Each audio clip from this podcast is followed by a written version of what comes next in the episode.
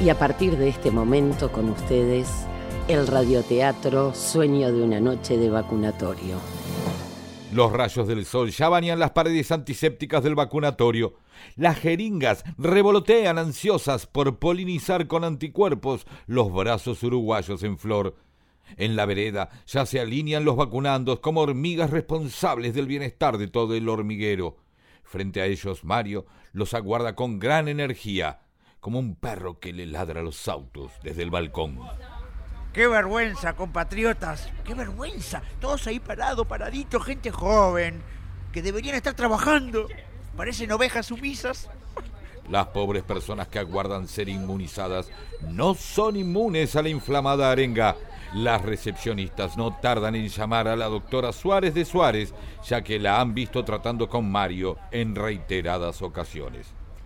Buenas, ¿me llamaron? Sí, yo, su padre, que está otra vez molestando. Oh, no, no es mi padre, Mario. Sí. Bueno, no sé, su jubilado, su paciente, como le quiera llamar.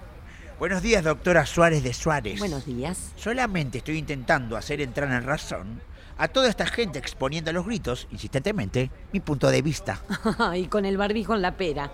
Pero no se cansa, Mario, a su edad, tan insistente.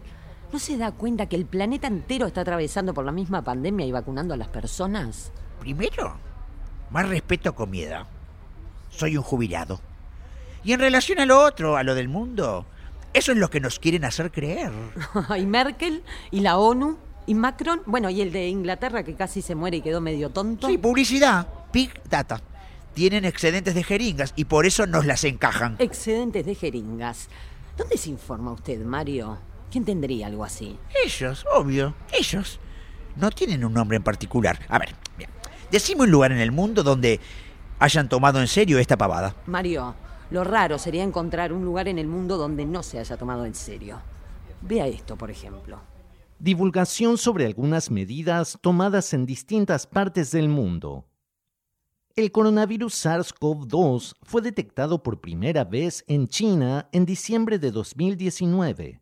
Su rápida propagación dentro del país asiático como fuera de fronteras motivó que en marzo de 2020 la Organización Mundial de la Salud definiera a la COVID-19, la enfermedad que causa este coronavirus, como una pandemia.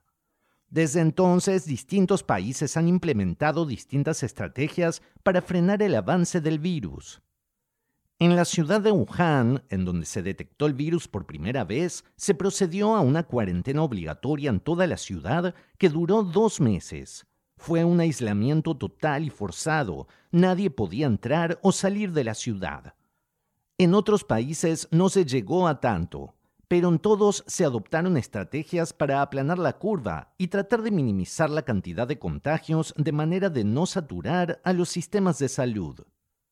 Más allá de las diferencias en cuanto a cuarentenas obligatorias o voluntarias, al tiempo que duraron los controles, hay dos paquetes de medidas que fueron adoptados en todas partes dada su eficacia.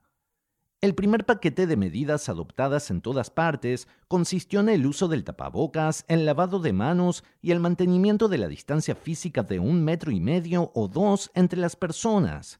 Son actos sencillos pero que evitan el contagio y que salvan vidas.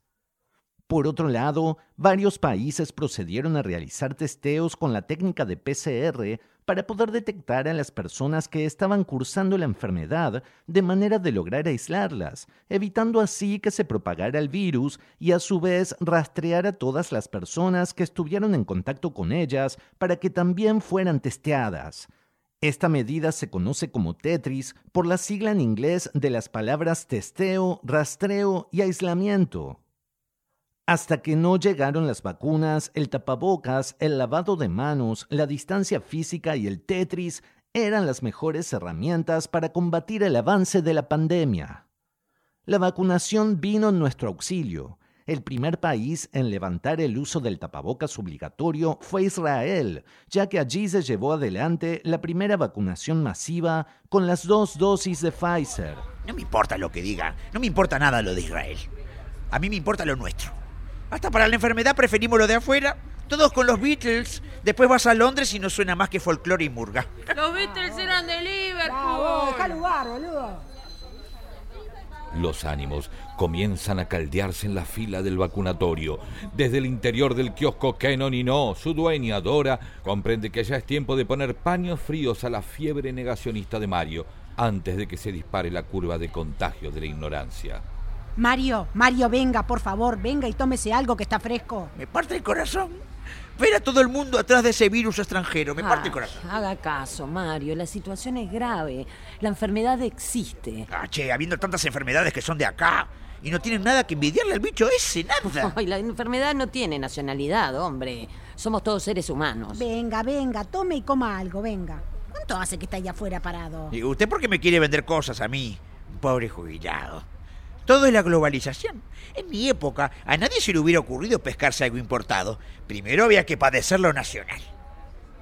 Y así Mario, con la mirada húmeda de nostalgia y delirio, enumeró plagas y trastornos uruguayos.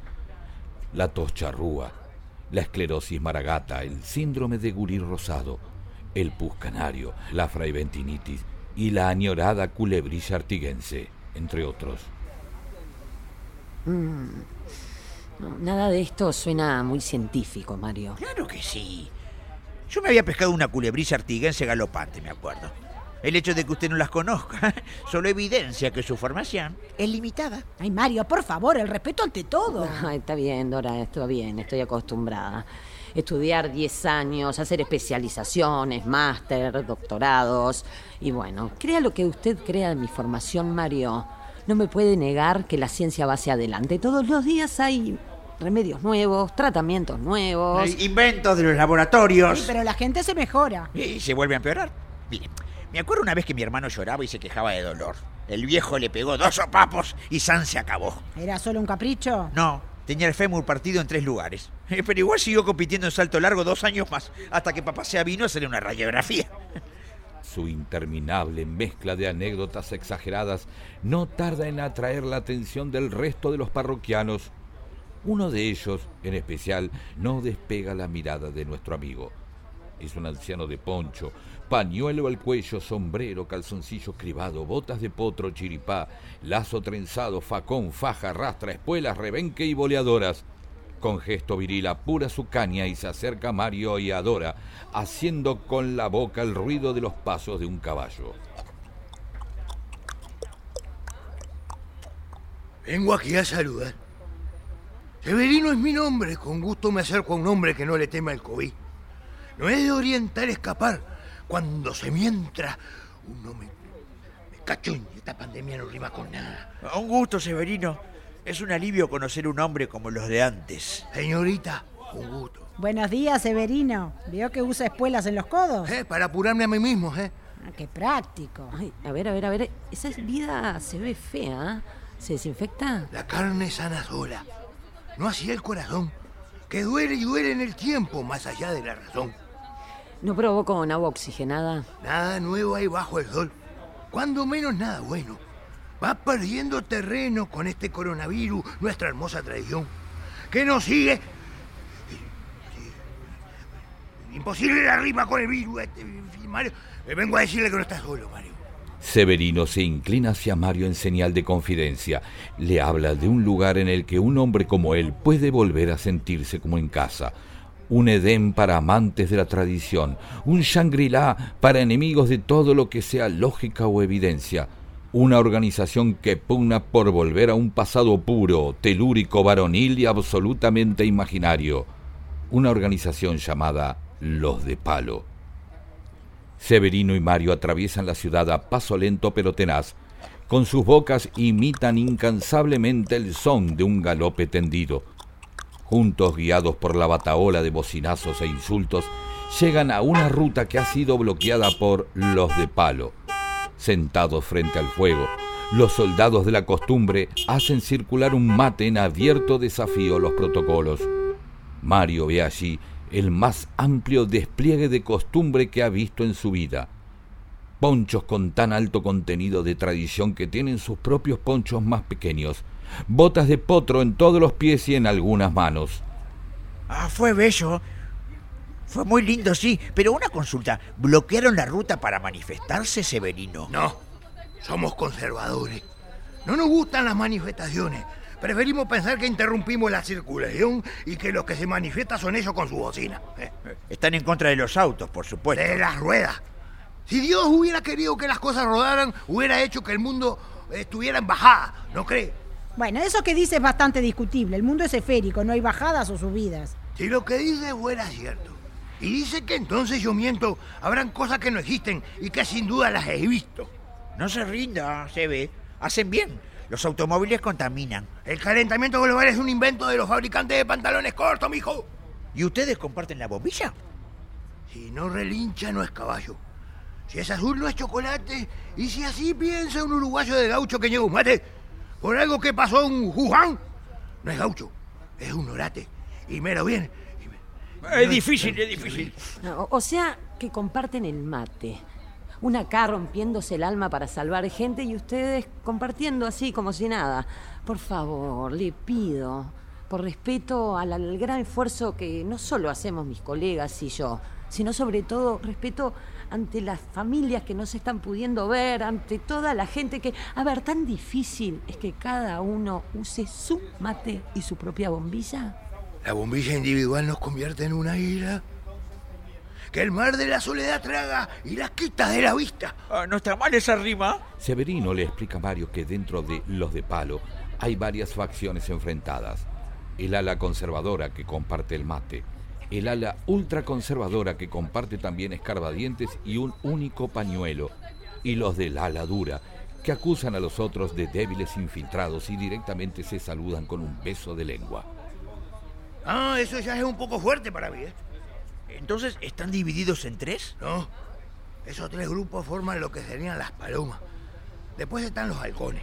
Ah, ¿Más tradicionalistas todavía? Muy mucho. Esa gente es más seria. ¿eh? Oh, deben ser durísimos. Sí, pero no son nada comparados con los Godzilla. Pero Godzilla es un monstruo japonés, no suena muy tradicional. No sé de qué me habla. Se llaman así por su fundador, Washington Godzilla, el intransigente de Fray Bento. Suena polaco. Era de Fray Bento, pero sí. Unos sobrinos de él emigraron y fundaron Polonia, una locura. Ah, notable. Entonces, eh, palomas, halcones y goxilas. Sí, todo eso vendría a ser lo que podríamos llamar la centroizquierda del movimiento. Pero no entiendo. No parecen tantos. ¿Cómo es posible que estén tan divididos? Somos mucho, mucho más. Acá falta mucha gente. ¿Se están reservando para más adelante? No, están en terapia intensiva. ¿Por qué? No se sabe. Nos deben haber puesto algo en el mate. Ay, por favor, dejen de compartir el mate. ¿Por qué?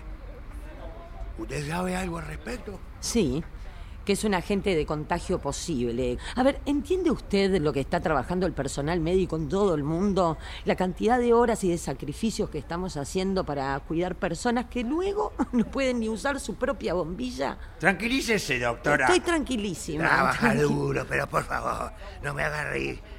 No es lo que antes. Mi bisabuelo dormía lo que tardaba en calentar el agua del mate.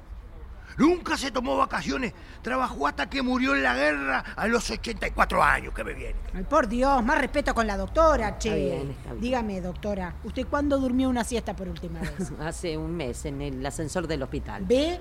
Mi tatarabuelo no durmió un solo minuto de su vida. Murió a los 94 años, trabajó hasta los 96 y tuvo su último hijo a los 97. Los empleados del cementerio no sabían qué hacer, como locos. Eso que lo disculpe, perdón, disculpe un segundito. Sí, tengo un llamadito, sí. Hola, hola, hola, hola, ¿sí? ¿Cómo? ¿Un corte en la ruta? Ay, no, no, no, no, no, no me diga que ahí venían los insumos más importantes para el hospital, sí. Ah, Paciente, pacientes en ambulancias. Ajá, ajá. Bueno, bien, bien, bien, creo que puedo ayudar. Sí, gracias, gracias. Voy para allá, sí. Adiós. Severino, Mario, vienen conmigo.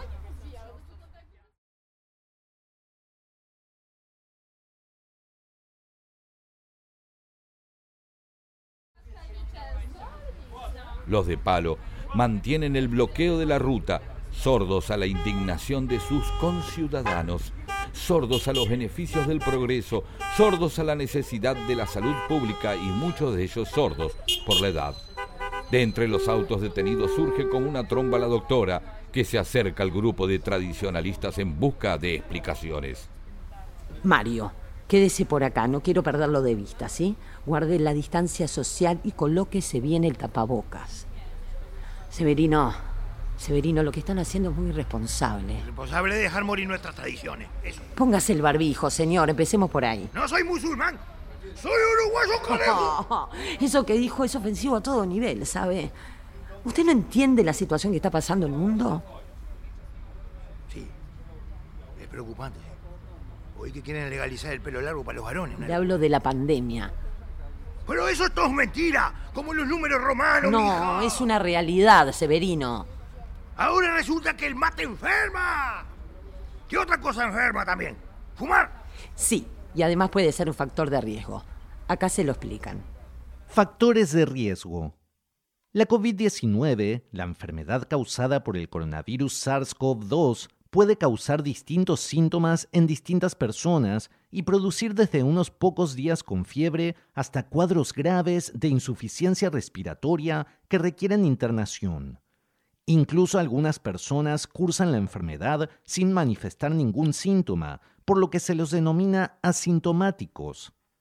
La distinta evolución de la COVID-19 dependerá de varios factores, algunos de los cuales aún son motivo de estudio, pero en líneas generales lo que se ha observado es que afecciones subyacentes de las personas son un factor de riesgo para cursar una COVID-19 más severa. Entre esos factores de riesgo hay varios que son enfermedades no transmisibles como las enfermedades cardiovasculares, la obesidad, la diabetes, el cáncer. Los fumadores también corren mayor riesgo, ya que pueden presentar una capacidad pulmonar reducida, lo que aumentaría en gran medida el riesgo de una COVID-19 severa, que justamente se caracteriza por una afección pulmonar que lleva a una insuficiencia respiratoria. El mate no enferma, es el contacto con la saliva lo que puede contagiar. Toda la vida tuve la boca llena de saliva y nunca me enfermé. ¡Qué mate! Me mate jaque. No, no, es la saliva de una persona infectada. Por la misma razón no deberían estar tan cerca unos de los otros. No se preocupe, mija. Aquí nadie escupe a nadie. Eso se resolvió en el último plenario. Uno escupe sin darse cuenta. Igual, a su edad, usted ya debería haber recibido la vacuna, ¿sabe, Severino? ¿Es, es vacuna de veras esa? Claro que sí. Y ha sido testeada hasta el cansancio. ¿Quiere decir que está hecha con vaca? Ay, no, hombre, no. Ajá. Lo que siempre afirmamos. Le llaman vacuna para engañarnos. Pero está hecha de bicho. Brillante, brillante. Nunca lo había pensado. La están desenmascarando, doctora. Se llama vacuna por razones históricas. No me hable de historia. Ahí vivo yo. A Severino le va a hablar de historia, doctora.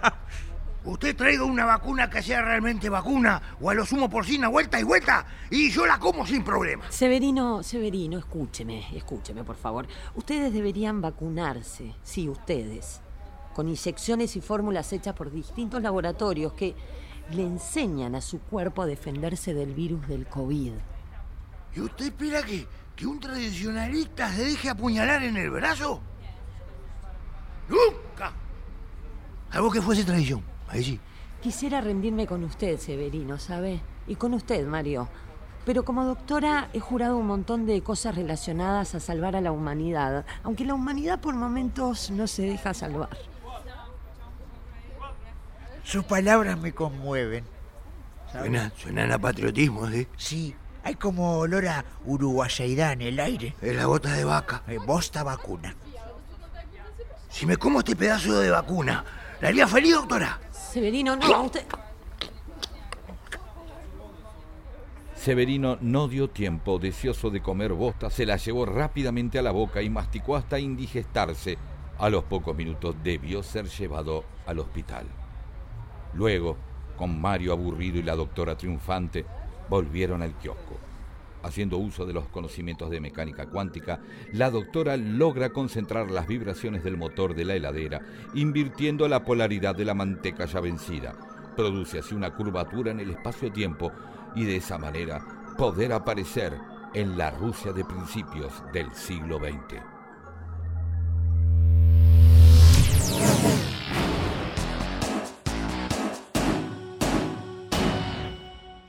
Me aburro, la verdad. ¿Qué hacemos acá?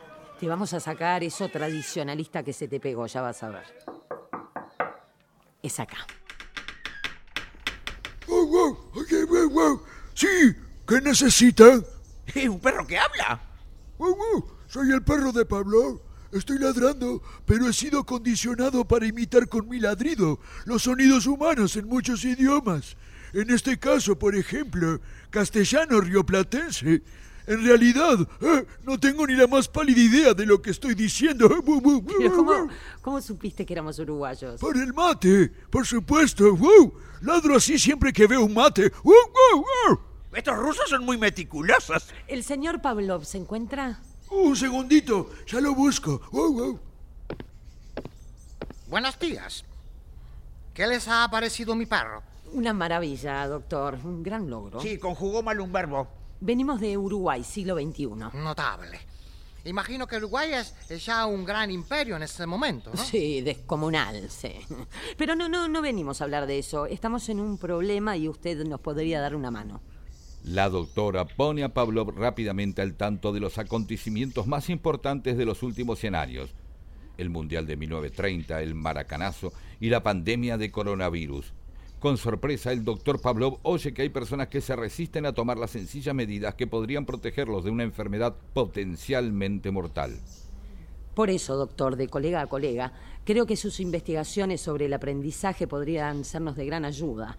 He probado de todo para mejorar la conducta de, bueno, llamémosle Mario, y, y ya no sé qué más hacer, no sé qué más intentar. Antes de perder las esperanzas, quería bueno, contactarme con usted y conocer su opinión como profesional. Porque en su tiempo soy una autoridad indiscutida, ¿verdad? Eh, sí, sí, sí, sí. Digamos, digamos que se lo conoce mucho por el tema del perrito que va, vea. ¿Y cómo podría ayudarlos? Bueno, vea. Yo le traje acá un espécimen de uruguayo adulto, responde al nombre de Mario a veces. Yo intenté dialogar, razonar, compartirle herramientas que nos brinda el conocimiento, resultados ofrecidos por el arduo trabajo del método científico, pero, pero tal vez necesite algo más concreto. Hola, cuando viajo al pasado y veo que sí tiene colores, me impresiona. Pensé que usted podría entrenarlo un poco en el ejercicio del pensamiento crítico. ¡Wow! Y además es todo tridimensional. Se lo ve tan real, parece el presente. Lo que propone es problemático, doctora.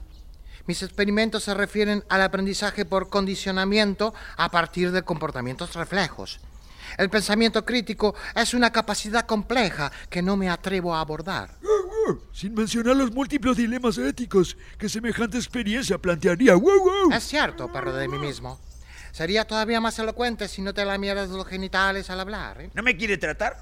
Típico de los doctores. Siempre muy ocupados, nunca su área, siempre te derivan. Señor Mario, no se trata de eso, se trata de que... Sí, bla, bla, bla, bla, bla, sí, sí. Todo con palabras complicadas para no entender. Como sus recetas. No se entienden porque no quieren hacerse entender. Mario, no. El pensamiento crítico no se puede imponer a la fuerza ni es una conducta automática surge de un debate honesto y del reconocimiento respetuoso de las diferencias. Eh, surge de un debate honesto y del sentimiento respetuoso de las Así habla usted. Doctora, sumario me parece muy ofensivo. Les voy a pedir que por favor se retiren de mi espacio de trabajo lo antes posible. Por lo visto, soy lo suficientemente importante en el futuro para ser visitado. Y si dejo de concentrarme en lo que realmente importa, eso no sucederá. Así que por favor, si son tan amables. Así es como Mario y la doctora se vieron obligados a volver al kiosco.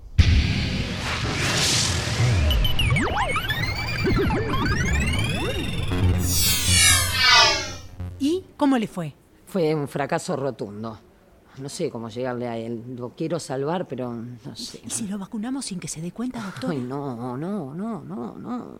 No, de esta pandemia no salimos imponiendo vacunas a la fuerza. Al menos no de momento. Necesitamos una construcción más profunda. Hacer entender a quienes dudan o están desinformados y desinformadas. Crear una conciencia social mayor, ¿entendés?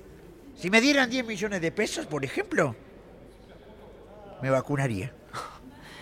Evidentemente tenemos que explicar mejor una y otra vez por qué hay que vacunarse. ¿Por qué es más importante que 10 millones de pesos? En fin, Solo espero que la semana que viene no sea la misma historia con Mario. Todos y todas esperamos eso. Así que mientras tanto, a seguir cuidándose y vacunarse, que con la ayuda del conocimiento humano vamos a salir de esta. Sueño de una noche de vacunatorio. Escrito por Pedro Saborido y equipo. Con las voces de Pedro Saborido, Oscar Pernas, María Alonso, Rosario Martínez, Pablo García, Inés Cruces, Pablo Isasmendi, Andrés Salva y Pablo Tate. Sueño de una noche de vacunatorio, un proyecto de la diaria con el apoyo de Google News Initiative.